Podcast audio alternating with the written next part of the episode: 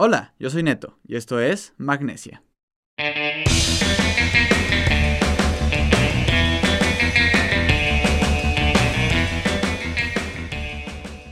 Hola banda, bienvenidos a Magnesia, el podcast de escaladores para todo el mundo.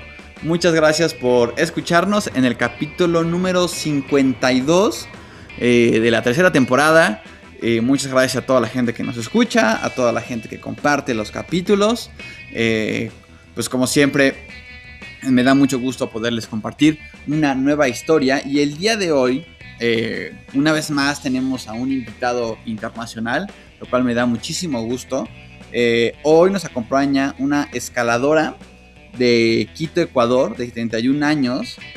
Pero ella es el primer ascenso, bueno, fue parte del equipo que logró el primer ascenso de cordada femenil latinoamericana en, este, en Dinos, en el Capitán, en Yosemite, en 2019.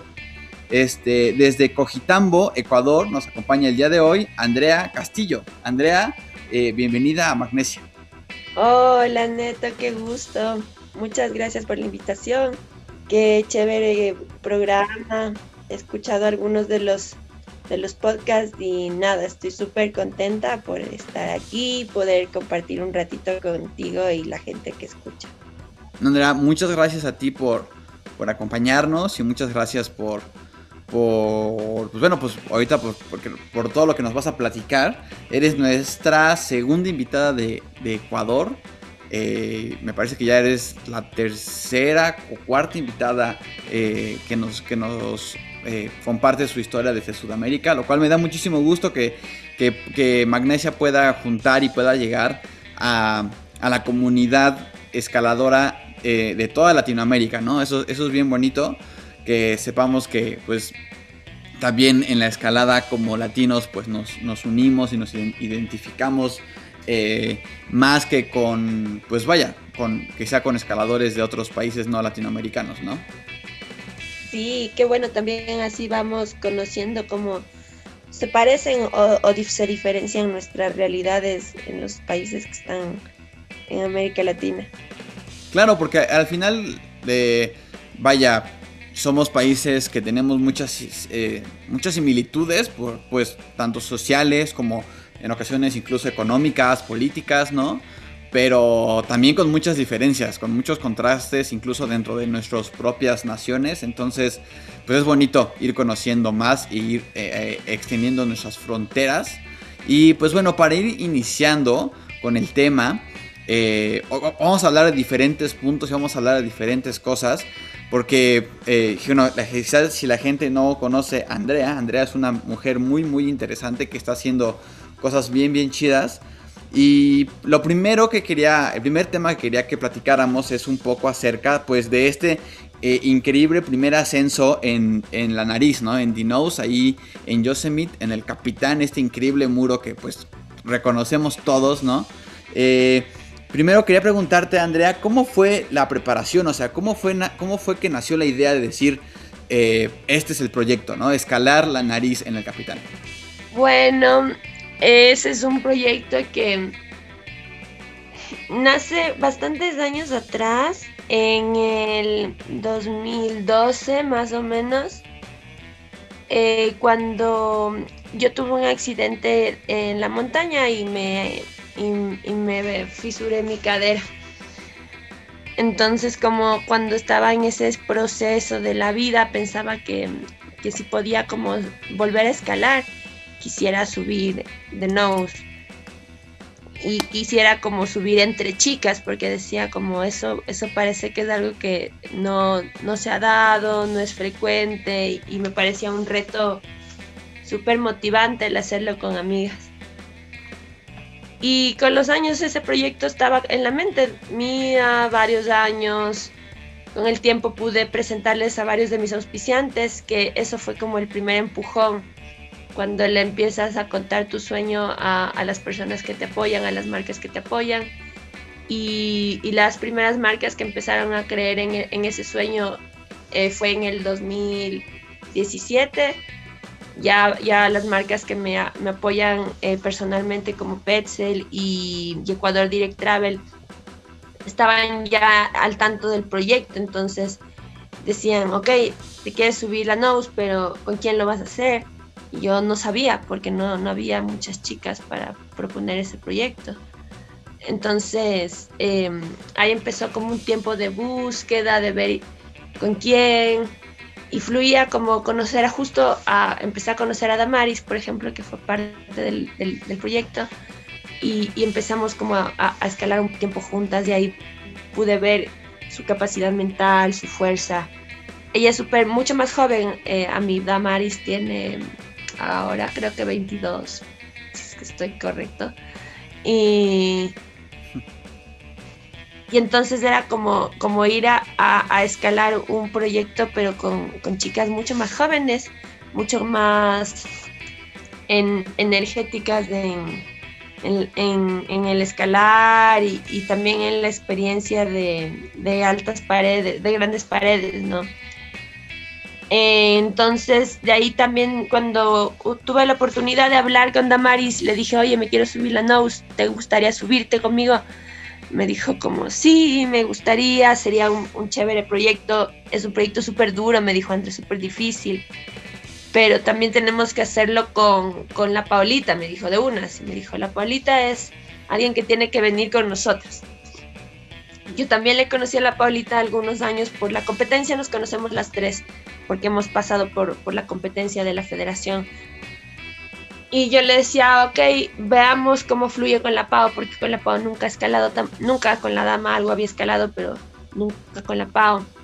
Y eso era como un poco el riesgo del, del proyecto, que no, no había la posibilidad previo al proyecto de que escalemos juntas las tres porque en ese momento yo había empezado un viaje personal de dos años por diferentes países de Latinoamérica. Entonces yo estaba viajando y las otras chicas estaban acá en Ecuador. Y dentro de Ecuador, la una vive en Quito y la otra en Cuenca, que está al sur. Entonces, tampoco es que podían entrenar entre ellas muy frecuentemente. Y siempre fuimos conscientes de ese riesgo, pero en mi experiencia con las mujeres, para mí era algo que quería experimentar, porque a veces cuando he tenido proyectos con mujeres, pasa que ya le conoces, sabes sus miedos, sabe cuando, sabes cuando ya se limita y conoces una parte de esa persona que el rato que estás en, el, en la gran pared o en la, en la ruta, a veces dices, chuta, ya no vamos a poder esta parte porque a esa persona le da miedo los techos o le dan miedo las chimeneas o, lo que sea, ¿no? Entonces, cuando no conoces a la acordada, eso era una ventaja también, porque no teníamos esas limitaciones y solo era como, no, dale, sí, puedes. Y, y eso era, era una como de los retos en general. Y, y, por ahí, por ahí nació el proyecto, lo que te puedo contar, Neto. Es chévere cuando me acuerdo de esas, de esas historias, porque nace como a full atrás, no, no, no fue un proyecto que fue recién. Y a la final, bueno, el PG se hizo en el 2019, entonces fueron como siete años de estar soñando un poco en eso. No, está, increíble lo que nos cuentas. Creo que cuando, cuando hablamos de proyectos tan grandes, eh, que la preparación sea o, sea un proyecto que, que, que, lleve años, pues es algo común, ¿no? Es algo pues bastante eh, pues poco raro, ¿no? De, encontrarte. Y esto que me cuentas de, de, esta, de este reto, ¿no? De que, vaya, si bien conocías un poco la escalada con Damaris, no conocías nada la escalada con, con tu otra compañera que fue Paulita, ¿no?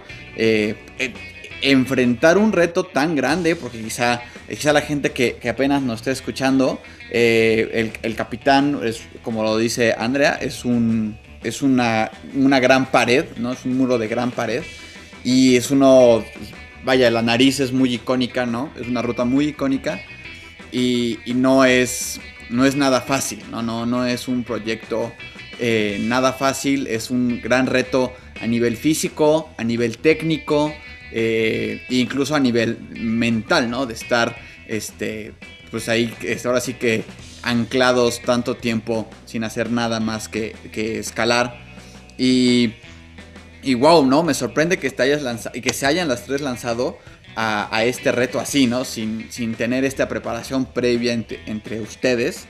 Eh, pero vaya, me imagino que revivir la experiencia y, recordar cómo fueron esos días o esos momentos de estar ahí eh, en, el capitán, pues deben ser eh, maravillosos, ¿no? Además de este, de este reto que nos platicas, de que no conocías o de que nunca habías preparado la escalada con, la, con tu cordada, este, con tus compañeras, ¿qué otro reto recuerdas ya estando ahí en, la nariz, ¿no? De haberte enfrentado, que dices, wow, este reto fue, fue increíble, ¿no? Me ayudó a crecer como escaladora.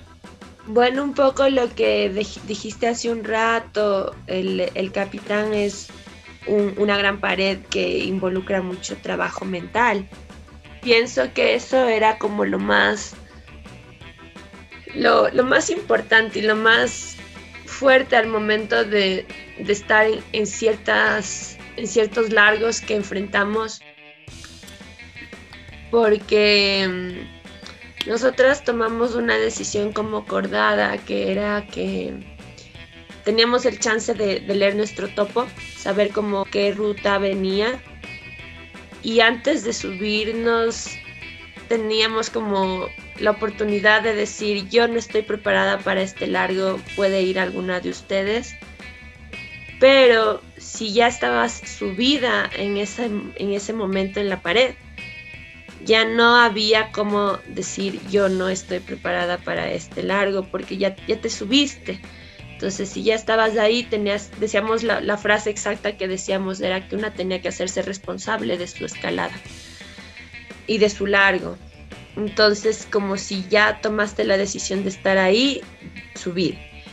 Y ese para mí fue uno de los retos más fuertes en varios de los largos cuando ya tomé esa decisión, no les decía a ellas como, no, no estoy lista, si no veía, qué sé yo, que era un 5-10 de Yosemite. Y decía, ya, bueno, sí, sí puedo. Pero el rato que estabas ahí, estaba ahí, era súper fuerte y tenía muchísimas ganas de decirles, chicas, no quiero ir a alguna de ustedes. Pero en realidad, como teníamos esta filosofía de nuestra acordada, a mí me hizo trabajar mucho el no, no tengo que ser responsable de mi largo y tengo que ver cómo, cómo solucionar y cómo llegar a la cadena y subir a, mi cordada, ¿no? Entonces esos fueron como algunos momentos de, de decisiones fuertes, también eh, la vida se encuentra bastante comprometida en general en todo el, pegue en, la nariz y, como el lidiar mentalmente con eso de eh, no, no, no, me quiero morir, no quiero lastimarme, no quiero que le pase nada a ninguna de las chicas con las que estoy subiendo y, te hace entrar en un estado mental súper fuerte como de aquí no hay que caerse y aquí hay que, que salir para arriba y eso para mí es de las mayores aprendizajes que me pudo haber dado el capitán. Ahora estoy haciendo mucha deportiva, por ejemplo, y cuando estoy en pasos que me dan miedo o, que pienso que no voy a poder, siempre trato de jugarle a mi mente y decir, no, pero el capitán era peor, así que se puede. Y, es una motivación súper buena, porque empiezo a, mejorar. Estos, estos dos puntos que nos compartes, pues qué increíble, ¿no? Porque efectivamente, ¿no? El compromiso que tienes con tu, con tu equipo y con tu cordada, pues es, algo bien importante. A veces, eh, pues en algún multilargo que podamos hacer, pues casual aquí en, los muros que están en, cerca de tu, de tu ciudad o donde vivas, ¿no? Eh, pues pues quizá lo tomamos muy relajado y decimos, ay, pues este largo no me salió y que lo haga mi, mi cordada, ¿no? Que se acaba de echar el, el largo anterior, ¿no? Pero este. Pero la verdad es que sí deberíamos de ser más, más conscientes y más comprometidos. Y como tú dices, ¿no? Responsables de tu escalada. Y decir, ok, si, si me voy a trepar a este eh, multilargo o a esta gran pared, eh, tengo que ser eh, consciente de que, de que a partir de que, del momento en el que suba, voy a trabajar en equipo con alguien más, ¿no? Entonces tenemos que estar tengo que ser también responsable y saber que mis acciones van a afectar muy directamente a esa otra, a esa otra persona, ¿no?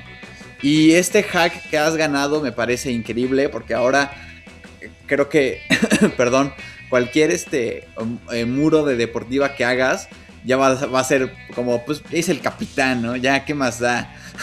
yo, yo puedo con todo, ¿no? Lo cual está súper chido. Creo que va a ser una muy buena motivación, ¿no? Sí, es una buena motivación para hacer cosas que no me atrevo a hacer aún, por ejemplo. Y, y una vez que, que hacen, que hacen eh, bueno, que encadenan y que pueden completar todo la nariz, eh, ¿qué fue de las primeras cosas que, pensaron o que platicaron como equipo, ¿no? ¿Qué, fue de lo primero que, compartieron entre ustedes en esos momentos de ya haber encadenado? Bueno, con las chicas eh, era súper chévere la, la, comunicación que tenemos como cordada. Como que siempre nos podíamos contar cómo nos sentíamos y, hablar eh, ese rato y solucionar cosas si teníamos que solucionar ese rato. Y después de que bajamos, eh, fue súper chévere como nos sentamos, creo que en una estación de tren ya cuando estábamos ya volviendo, eh, a hacer un feedback de, nosotras, ¿no? Como decirnos qué, cómo nos sentimos, qué nos pareció el pegue, qué le pareció a la Pau y a la Damaris escalar conmigo, a mí escalar con ellas.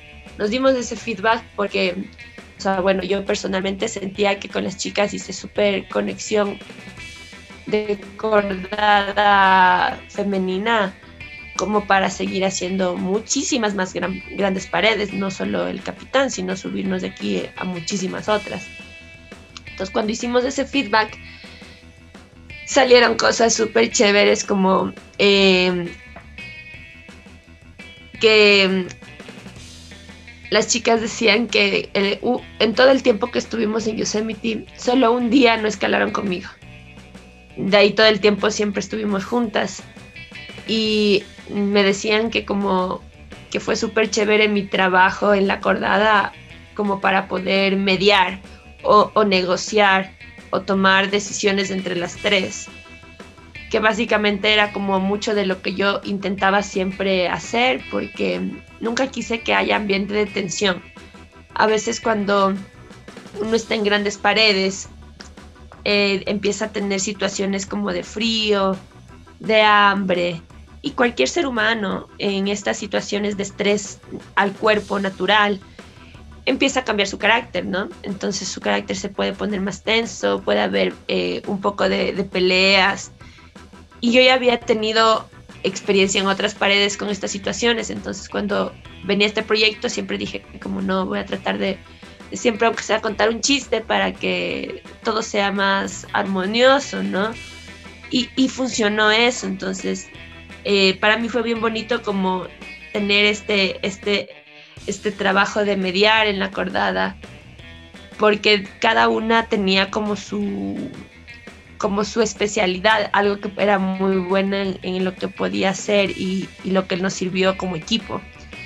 Por ejemplo, Damaris es, es muy fuerte, como te explicaba, mentalmente y físicamente es increíble.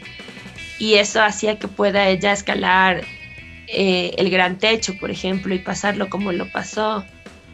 Eh, Paulita, eh, su conocimiento de la escuela de guías es, es, muy bueno y eso nos ayudó tanto en las maniobras, en las estaciones, en, en muchas otras cosas. Entonces, aprendí que hay que ser un equipo para hacer proyectos como este. Por más escaladora que pueda ser fuerte o motivada, lo que sea, este tipo de proyectos no salen si no es con un equipo porque son, son cosas que una sola persona no lo va a tener siempre.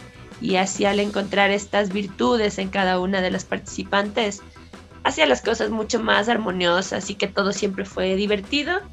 Y como siempre decimos en, nuestro documental, es la actitud la que nos hizo llegar a la cumbre, porque siempre tuvimos buena actitud frente a todo lo que podía pasar.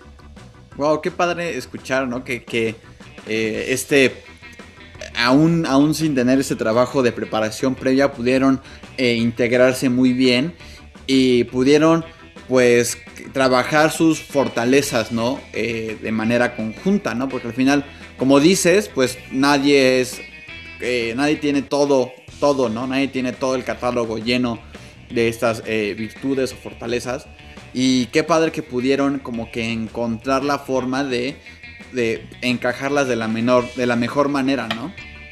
Porque al final, pues como, como lo dices, la idea de, de proyectos tan grandes es formar equipos en los que eh, podamos hacer este buen match entre fortalezas y también debilidades, ¿no? O sea, que, qué debilidades eh, se cubren con tus fortalezas, qué, qué, debilidades tuyas yo puedo cubrir con mis fortalezas. Entonces, eh, como un engrane, al final, pues todos trabajan de, la mejor manera. Y, y, este, este, esto que nos hablas de esta conexión que tuvo tu, tu cordada femenina y de este trabajo en equipo eh, como, como, como, mujeres, ¿no? Eh, pues me lleva también ahora a preguntarte un poco de justamente el trabajo que estás haciendo con las eh, mujeres escaladoras en, Ecuador, ¿no? Porque digo, igual la gente no sabe, pero tú estás muy activa en este, en este, en lo, que es este rubro, ¿no? Sí. Bueno, eso es algo que, que empecé a promover desde el 2015 aquí en Ecuador. En el 2015 no había tantas mujeres escaladoras como tenemos en la actualidad aquí en el país. Y bueno, yo escalo desde que tengo 14 años y, y había viajado ya a muchos otros países donde sí había más mujeres, como México, por ejemplo. Entonces, me sorprendía que en Ecuador no, no, no crezca la, la comunidad femenina. Entonces en ese tiempo empezamos, con una amiga a, ver ideas, proyectos de cómo empoderar a las mujeres, de cómo motivarles, transmitir de que no hay diferencias en ningún género, que podemos ser capaces de hacer cualquier cosa que queramos. Y empezamos con un proyecto que se llama Latitud Zero Climbing este proyecto eh, nos dio la oportunidad de hablar con marcas, de, hacer eventos. Hicimos el primer festival femenino de escalada en el Ecuador, se llama Warmicuna Rock Fest. De, eh, de, empezar una investigación con el ciclo menstrual, eso fue algo maravilloso, que todavía está en pie. Es una investigación de 10 años donde la intención es conocer cuál es la relación, la real relación que puede existir entre el ciclo menstrual y el entrenamiento deportivo vinculado específicamente a la escalada. Entonces, con esta investigación empieza a haber un programa en Quito que empecé a desarrollar desde el 2015 donde enseñaba a escalar o si ya sabías escalar te enseñaba a entrenar a 20 mujeres, 20 mujeres por cada, eh, por tres meses entrenaron conmigo, cada año, hasta el 2020. Y ahora estamos empezando el grupo del 2021. Entonces cada año yo tengo la oportunidad de escalar con estas mujeres, conocerles, entrenarles, compartirles lo que yo sé y ellas me comparten sus ciclos, me comparten información de sus ciclos menstruales, yo con esta información voy conociendo si es que muchas teorías que existen en la actualidad, en el Internet, en libros, son reales para el escalador actual. No hay estudios de esto y con el tiempo cada vez eh, los resultados son más claros, son más precisos.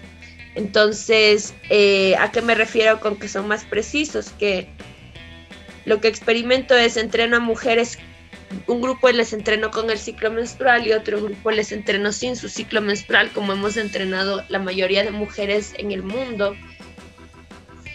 Y voy analizando si es que las que entreno con el ciclo menstrual suben de nivel más rápido que las que no. Y a lo largo de los años, ahorita ya es el sexto año de la investigación, es que sí, el quien entrena con su ciclo menstrual puede encontrar, subir de grado, mejorar en lo que quiera mejorar en mucho menor tiempo, porque vamos jugando con su sistema hormonal y el entrenamiento. a través de métodos que ya eh, cada vez son más conocidos gracias al Internet, como es el método sintotérmico, la medición del moco cervical, el, el control del cervix. Entonces hay un montón de métodos que estos métodos normalmente nos sirven para medir la anticoncepción, eh, para cuidarnos en, forma natural, pero ahora los estoy aplicando para entrenar y, y es súper chévere. Es algo así como que no se, no se ha hecho antes nadie te genera eh, como eh, registros de tu ciclo menstrual para entrenarte. Y, nada, a ver, te puedo mostrar así solos, porque es algo que me gusta muchísimo. Como así una, una imagen para que puedas ver cómo se ve un ciclo menstrual en, en papel, ¿no? Entonces mira como esto es lo que hace algo esto es un ciclo menstrual. Entonces, cuando tengo estos datos, yo como entrenadora digo, ok, en estos puntitos vamos a hacer la tope de resistencia a la fuerza. Y por acá abajo vamos a hacer un poquito más de cosas de intensidad, de recuperación, por estos puntos medios cosas de fuerza. Y así voy jugando con los ciclos, ¿no? pero es algo que ahora te puedo explicar, han sido años de investigación. Antes no podía explicar, era como, no, estoy viendo cómo se puede entrenar a las mujeres, leyendo, investigando mucho, pero ya ahora, ahora ya hay una metodología y, es algo que estoy empezando a, difundir poco a poco, empezando aquí en, en la ciudad donde se comenzó la investigación, expandiendo un poco a otras ciudades dentro del Ecuador y cada vez que pueda viajar también poder expandir a, otros países. Esa es como la idea, que esta información sea pública. Estamos escribiendo un artículo científico para poder publicarlo y que más mujeres tengan acceso a esta información, porque es, muy bueno cuando uno tiene la oportunidad de conocer su propio cuerpo y, conocer la literancia corporal y entrenar en relación al, cuerpo de una, ¿no? Es como súper, esto de la conexión se tiene más relación cuando lo haces eh, ya en base a un montón de información científica que otras personas han levantado. Eso te puedo contar del, desarrollo de la escalada en el Ecuador con respecto a las chicas y nada, es algo que me encanta. No, suena, que te gusta mucho y, se escucha tu pasión y se escucha tu, pues este cariño que le tienes a este trabajo de años que le has dedicado, ¿no? Eh, como cualquier trabajo de investigación, pues de este tipo, pues requiere mucho tiempo y mucha paciencia, eh, perseverancia, como lo decíamos en el capítulo justamente en el capítulo pasado, este, para ver, ver resultados. Y, y este es un, y sí, justamente creo que este es un tema que eh, poco a poco se está conociendo un poco, se está haciéndose reconocer un poco más, ¿no? La importancia que tienen eh, para, para, las mujeres atletas conocer de qué manera eh, su ciclo menstrual pues afecta, ¿no? A, los, a, su rendimiento en la escalada y es un tema que, vaya, pues yo no soy mujer, ¿verdad? Este, pero que poco a poco me he ido, pues, este, informando gracias a, amigas escaladoras que también pues este tienen esta beta que, tú estás llevando, ¿no? Y que me han podido comentar un poco de, cómo ha sido su experiencia y la verdad es que es, es, es, muy, muy sorprendente, ¿no? Porque, porque ya, ya una vez platicándolo y, comentándolo, pues decíamos, es que es, es, es obvio, ¿no? O sea, tu, tu, cuerpo como mujer pasa por, por cambios eh, fuertes hormonal, o sea, hormonales y, y, y de diferente tipo durante estos periodos, cómo es que, cómo, cómo nunca se había relacionado esto en la forma en la que pues tu cuerpo rinde de manera física, ¿no? Entonces, eh, es, bien padre saber que hay esfuerzos eh, serios y esfuerzos eh, bien documentados para que, pues sea, como dices, ¿no? Que esta información pueda llegar a, a más mujeres no solamente escaladoras, sino vaya, mujeres atletas que están haciendo este, cosas increíbles o que están, o que están iniciando en practicando, practicando algún deporte eh, pues es importante, ¿no? Que, eso sea parte ya algo, algo como normal dentro de, la forma en que, un, una persona como mujer puede, puede entrenar y puede llevar su, su deporte, ¿no? Y, y, también poder compartir esto con los hombres, porque la mayoría de, de, personas que entrenan mucho en escalada son hombres. Y, y si los entrenadores saben esta información, van a poder tener mejores resultados con sus atletas.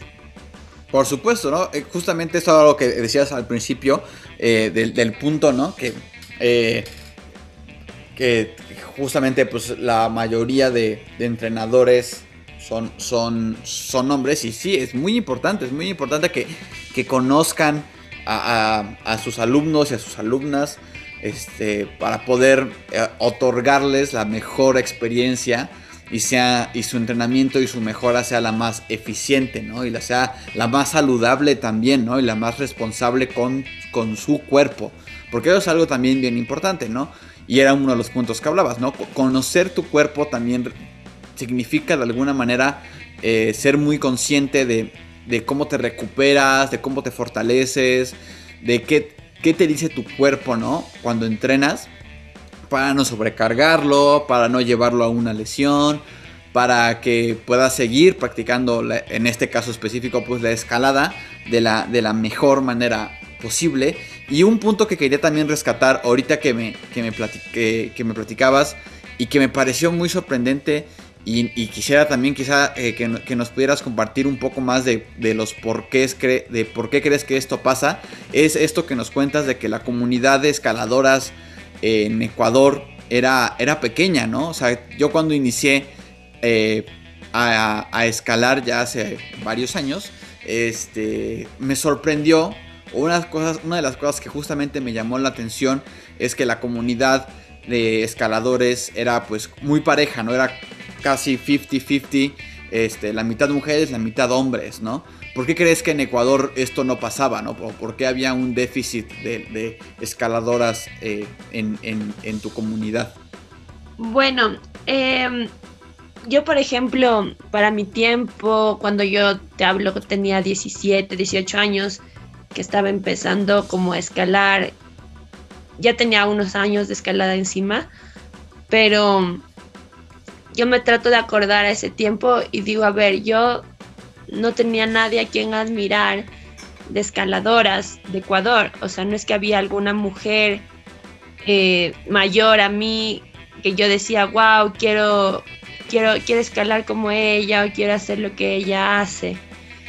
Y, creo que algo que cambió el full, el, la mentalidad de las mujeres fue empezar a que, la, a que haya mujeres que empezaron a hacer cosas grandes. Entonces, ahí como que muchas chicas empezaron a motivarse, decían, no, como ya, si es que ella puede hacer eso, yo también puedo hacer eso y empezaron como a crecer más como comunidad. Entonces, yo pienso que una de las razones por las que no hubo una comunidad femenina antes tan, tan grande era por eso, porque no había como inspiración, modelos a seguir. Em, simplemente era como todos los chicos, mm, muchos hombres em, que llevaban chicas, eran sus parejas, estaban ahí como por compartir, pero no como porque realmente la escalada es algo que, te apasiona y quieres compartir por ti, no por tu pareja, ¿no? Y ya con los años eso ha cambiado y, ahora es súper chévere. Ahora también el desarrollo de los gimnasios, por ejemplo. Antes no había gimnasios de escalada aquí en Ecuador recién en el 2014 empieza a haber un boom de gimnasios aquí en el Ecuador. Y ese boom de gimnasios, uno de los beneficios ha sido que más mujeres pudieron acceder a la escalada. Y ahora muchas chicas están escalando. Muchísimas. Y, y eso es súper chévere. Incluso chicas que han pasado de otros deportes como el fútbol, el crossfit, y ya grandes han conocido la escalada, eh, tienen resultados súper chéveres porque como fueron deportistas antes de otra, de otra disciplina, llegan a la escalada y, hay casos de mujeres que tres años están escalando fuerte Y, eso es súper motivante, ¿no? Yo como soy entrenadora de mujeres, es algo que he visto, ¿no? De, de, ver chicas que venían con mucho miedo y que decían, no, es que yo no puedo, soy flaquita, esto, tal vez no es para mí. A ver ahora chicas que dicen, no, yo quiero intentar porque mi amiga flaquita que, que tampoco podía me dijo que tomó clases contigo y, y, ahora puede.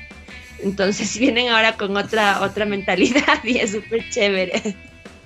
No, pues qué, chido, ¿no? Qué chido que, que, que pasen ese tipo de, de cosas. Eh, compartir siempre, siempre suma, ¿no? Compartir lo que haces siempre suma.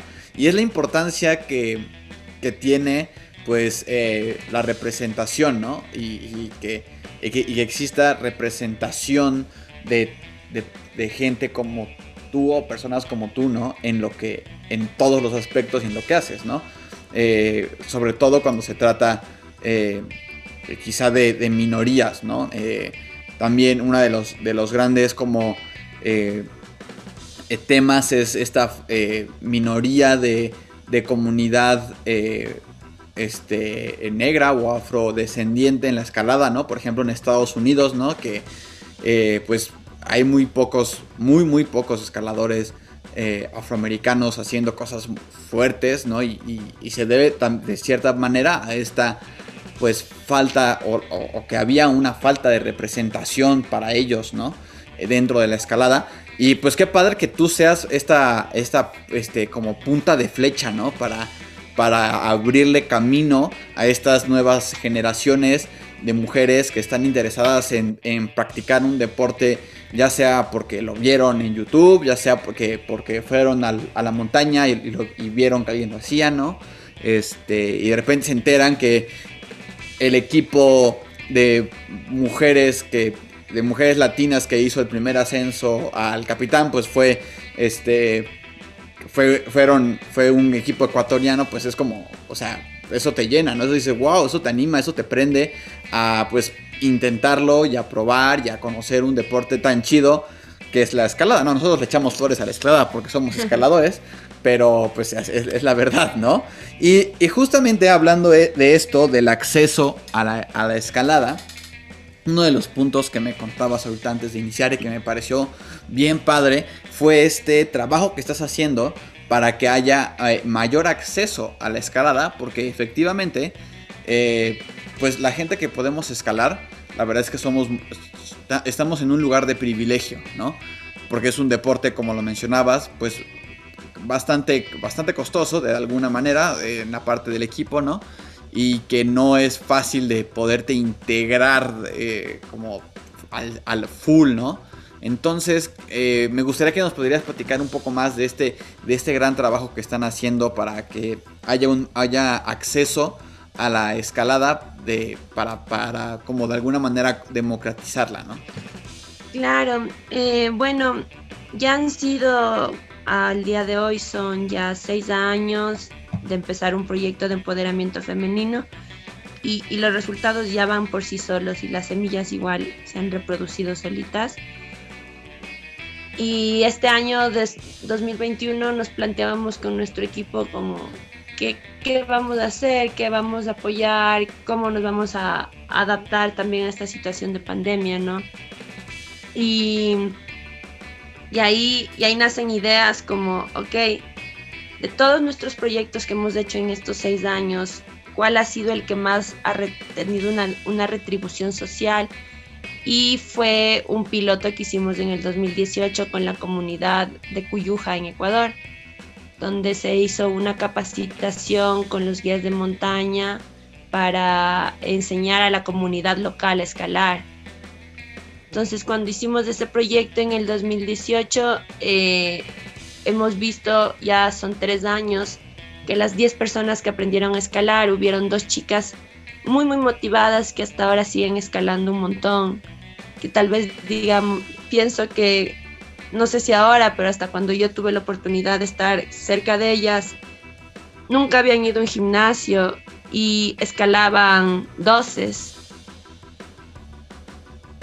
como les dicen en México, o 7A, como decimos acá en Ecuador, con las graduaciones. Y, y eso era súper admirable, ¿no? De ver mujeres que son del campo, que han tenido sus animales, trabajan de ganadería y aprendieron a escalar. El proyecto consistía en darles equipo y capacitación, que es como tú lo dices, la escalada un deporte costoso y hay muchas personas que no pueden acceder a escalar y a mí me gusta como compartir de cierta forma con las personas que no pueden acceder lo que yo he podido acceder en, muchos de estos años. Entonces, ahora eh, lanzamos el proyecto, el 8 de marzo viene la convocatoria, vamos a lanzar el proyecto Octavos a los 30, se llama. Eh, es un proyecto de 10 años de 10 años donde cada año eh, voy a viajar a un país diferente con un grupo de mujeres que quieran darse la oportunidad de viajar a ese país. A un grupo de mujeres les voy a ayudar con todas las herramientas para gestionar un viaje.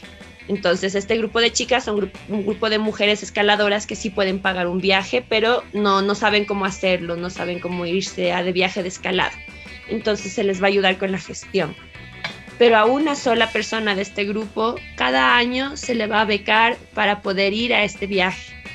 Y esta beca es como algo que vamos a conseguir año a año para poder en 10 años tener 10 becados, personas de escasos recursos, de, eh, de otros géneros, afroecuatorianos, indígenas, personas que no tienen acceso ni siquiera en el día a día a servicios básicos, son personas que van a estar como accediendo a, esta beca. Este es el primer año que vamos a lanzar la beca y personalmente a mí me, me parece como súper difícil tal vez que alguien aplique porque no hay escaladores afroecuatorianos. Conozco tal vez indígenas, una, dos, y, y de ahí de, escasos recursos económicos sí hay algunas personas. Eso sí vamos a tener como una gama y también de limitaciones de género, pero, pero no, no todavía en las ramas afro, eh, afroecuatorianas ni indígenas, que es como digamos la rama que a mí más, más me gustaría apoyar. Entonces vamos a hacer ahora proyectos como lo que se hizo con las mujeres, pero con las comunidades indígenas y afroecuatorianas para poder tener en un futuro escaladores que puedan aplicar estas becas, porque ahorita es como lanzamos la beca, pero no tenemos escaladores que, escaladoras que apliquen a ella. Y es la realidad. Pero esperamos, como hemos hecho otros años, cambiar la realidad con el tiempo y, la motivación que se puede hacer para estos proyectos. Y además, eh, creo que vaya, ustedes ya saben que estos esfuerzos y, y este trabajo por eh, abrir la escalada a, otras, a otros grupos sociales, otros grupos de, personas, funciona, ¿no? Ya tienen como prueba este trabajo que hicieron específicamente con eh, mujeres en Ecuador.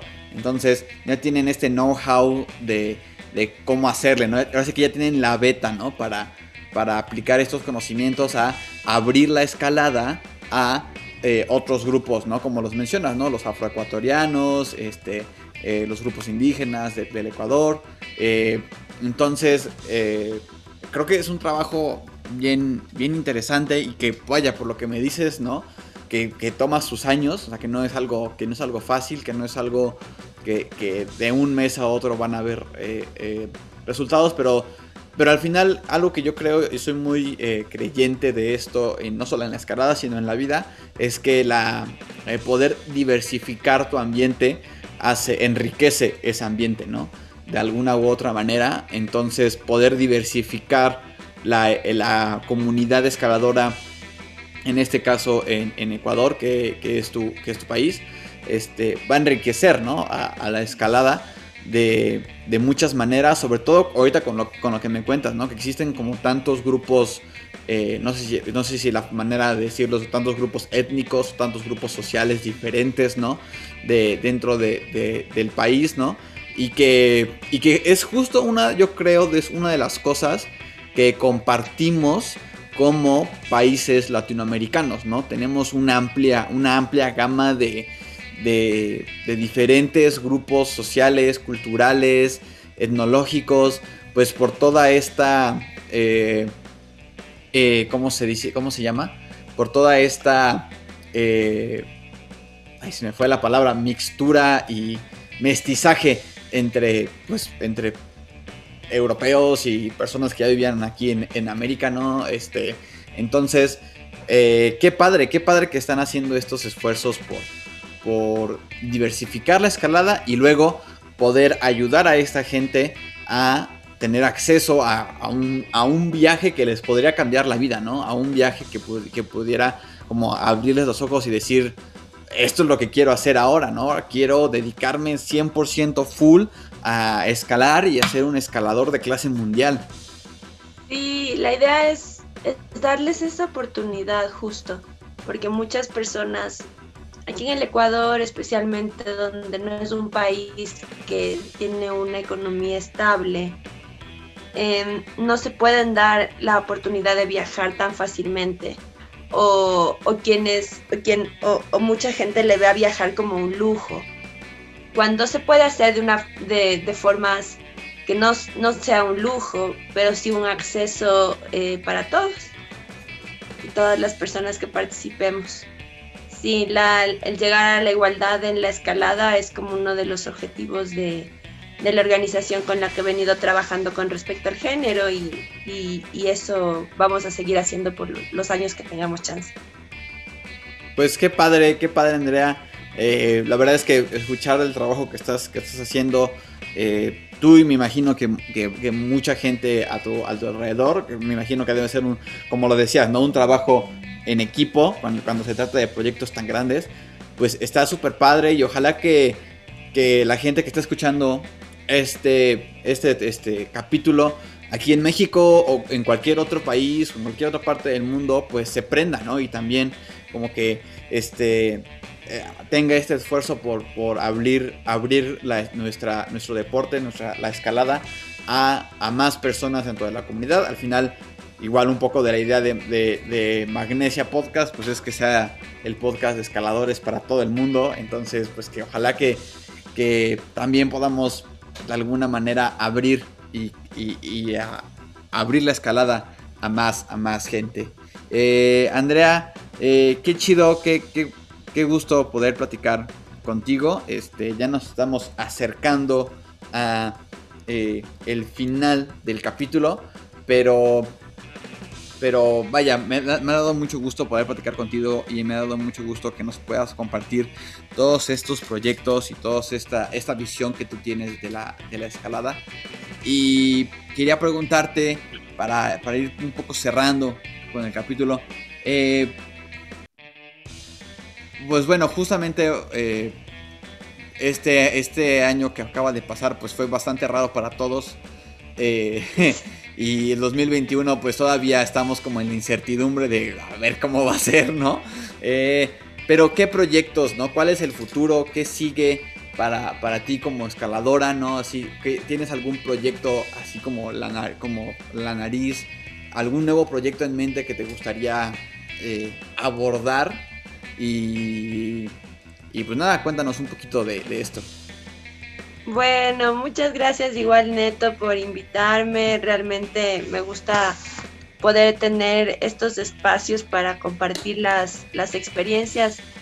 Es súper lindo, ¿no? Y, también expandir que no solo sea video, sino me encantan los podcasts. Entonces, muchas gracias por, por la invitación. Y, y bien, ahora que se viene, antes de que empiece esta pandemia, con las chicas nuestro siguiente objetivo era México. Nos queríamos subir al gigante, ahí a una, a una ruta de deportiva que sus largos son duros, nos habían contado.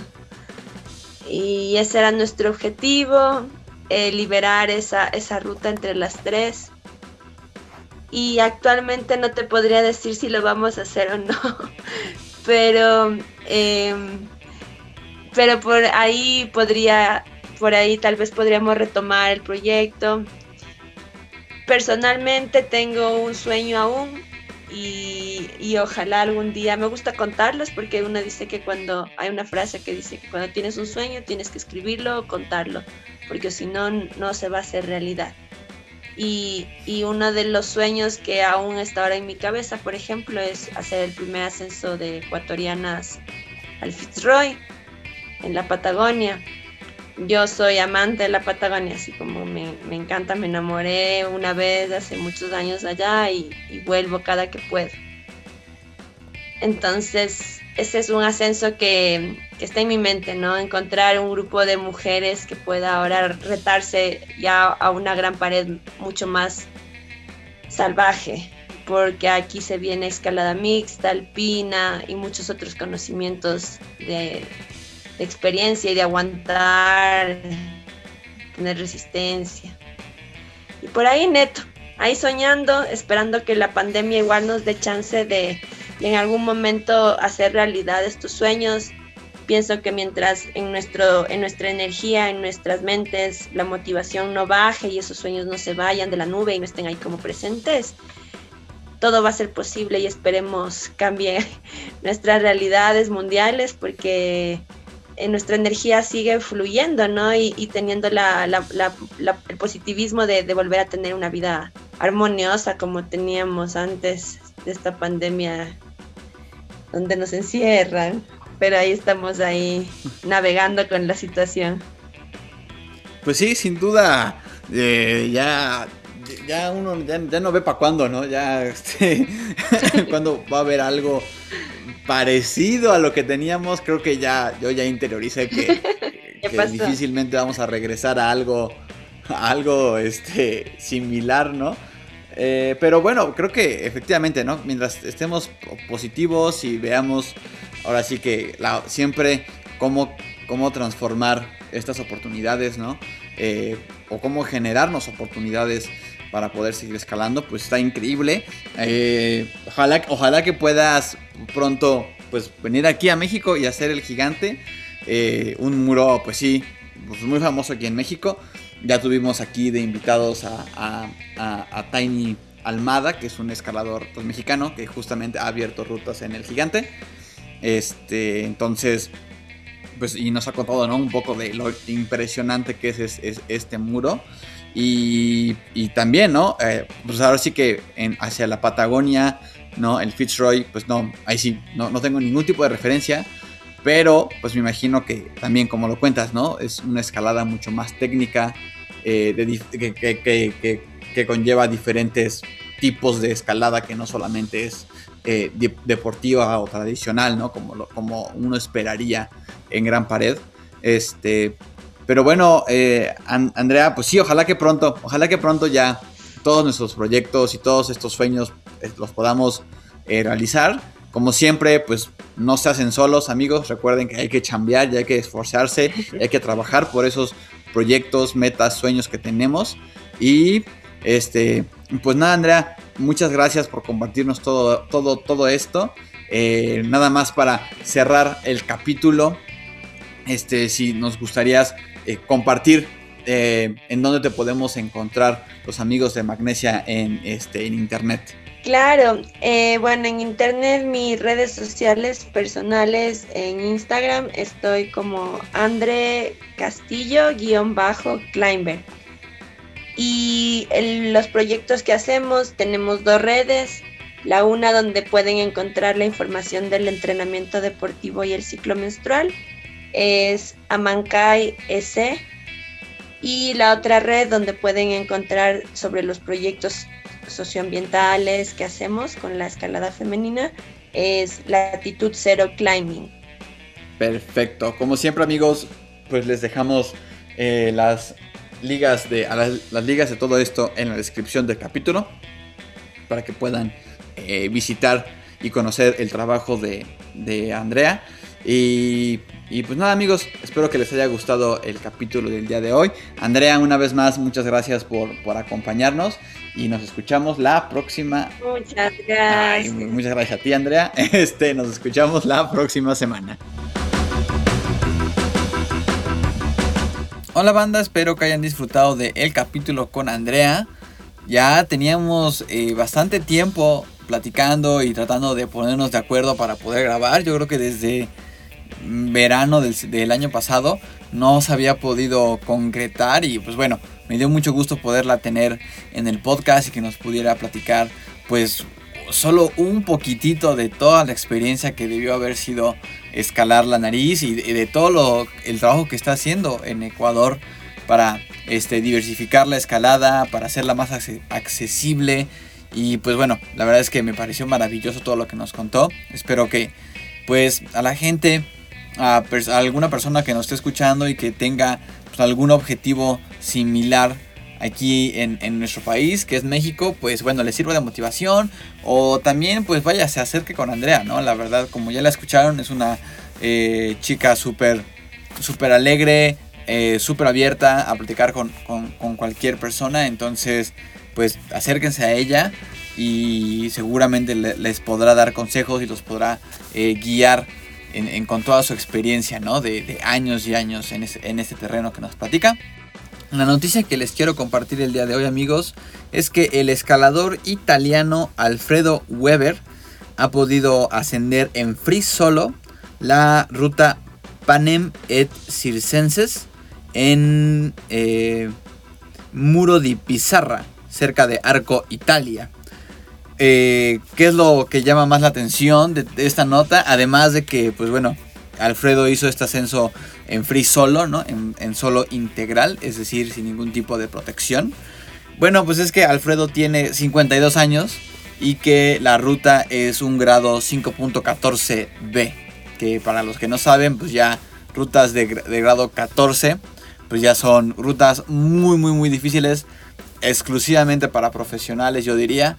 Este, entonces, eh, pues bueno, increíble que Alfredo Weber, además a 52 años, que como sabemos en la escalada la edad no es un, eh, un mega impedimento para hacer cosas, pero aún así, ¿no?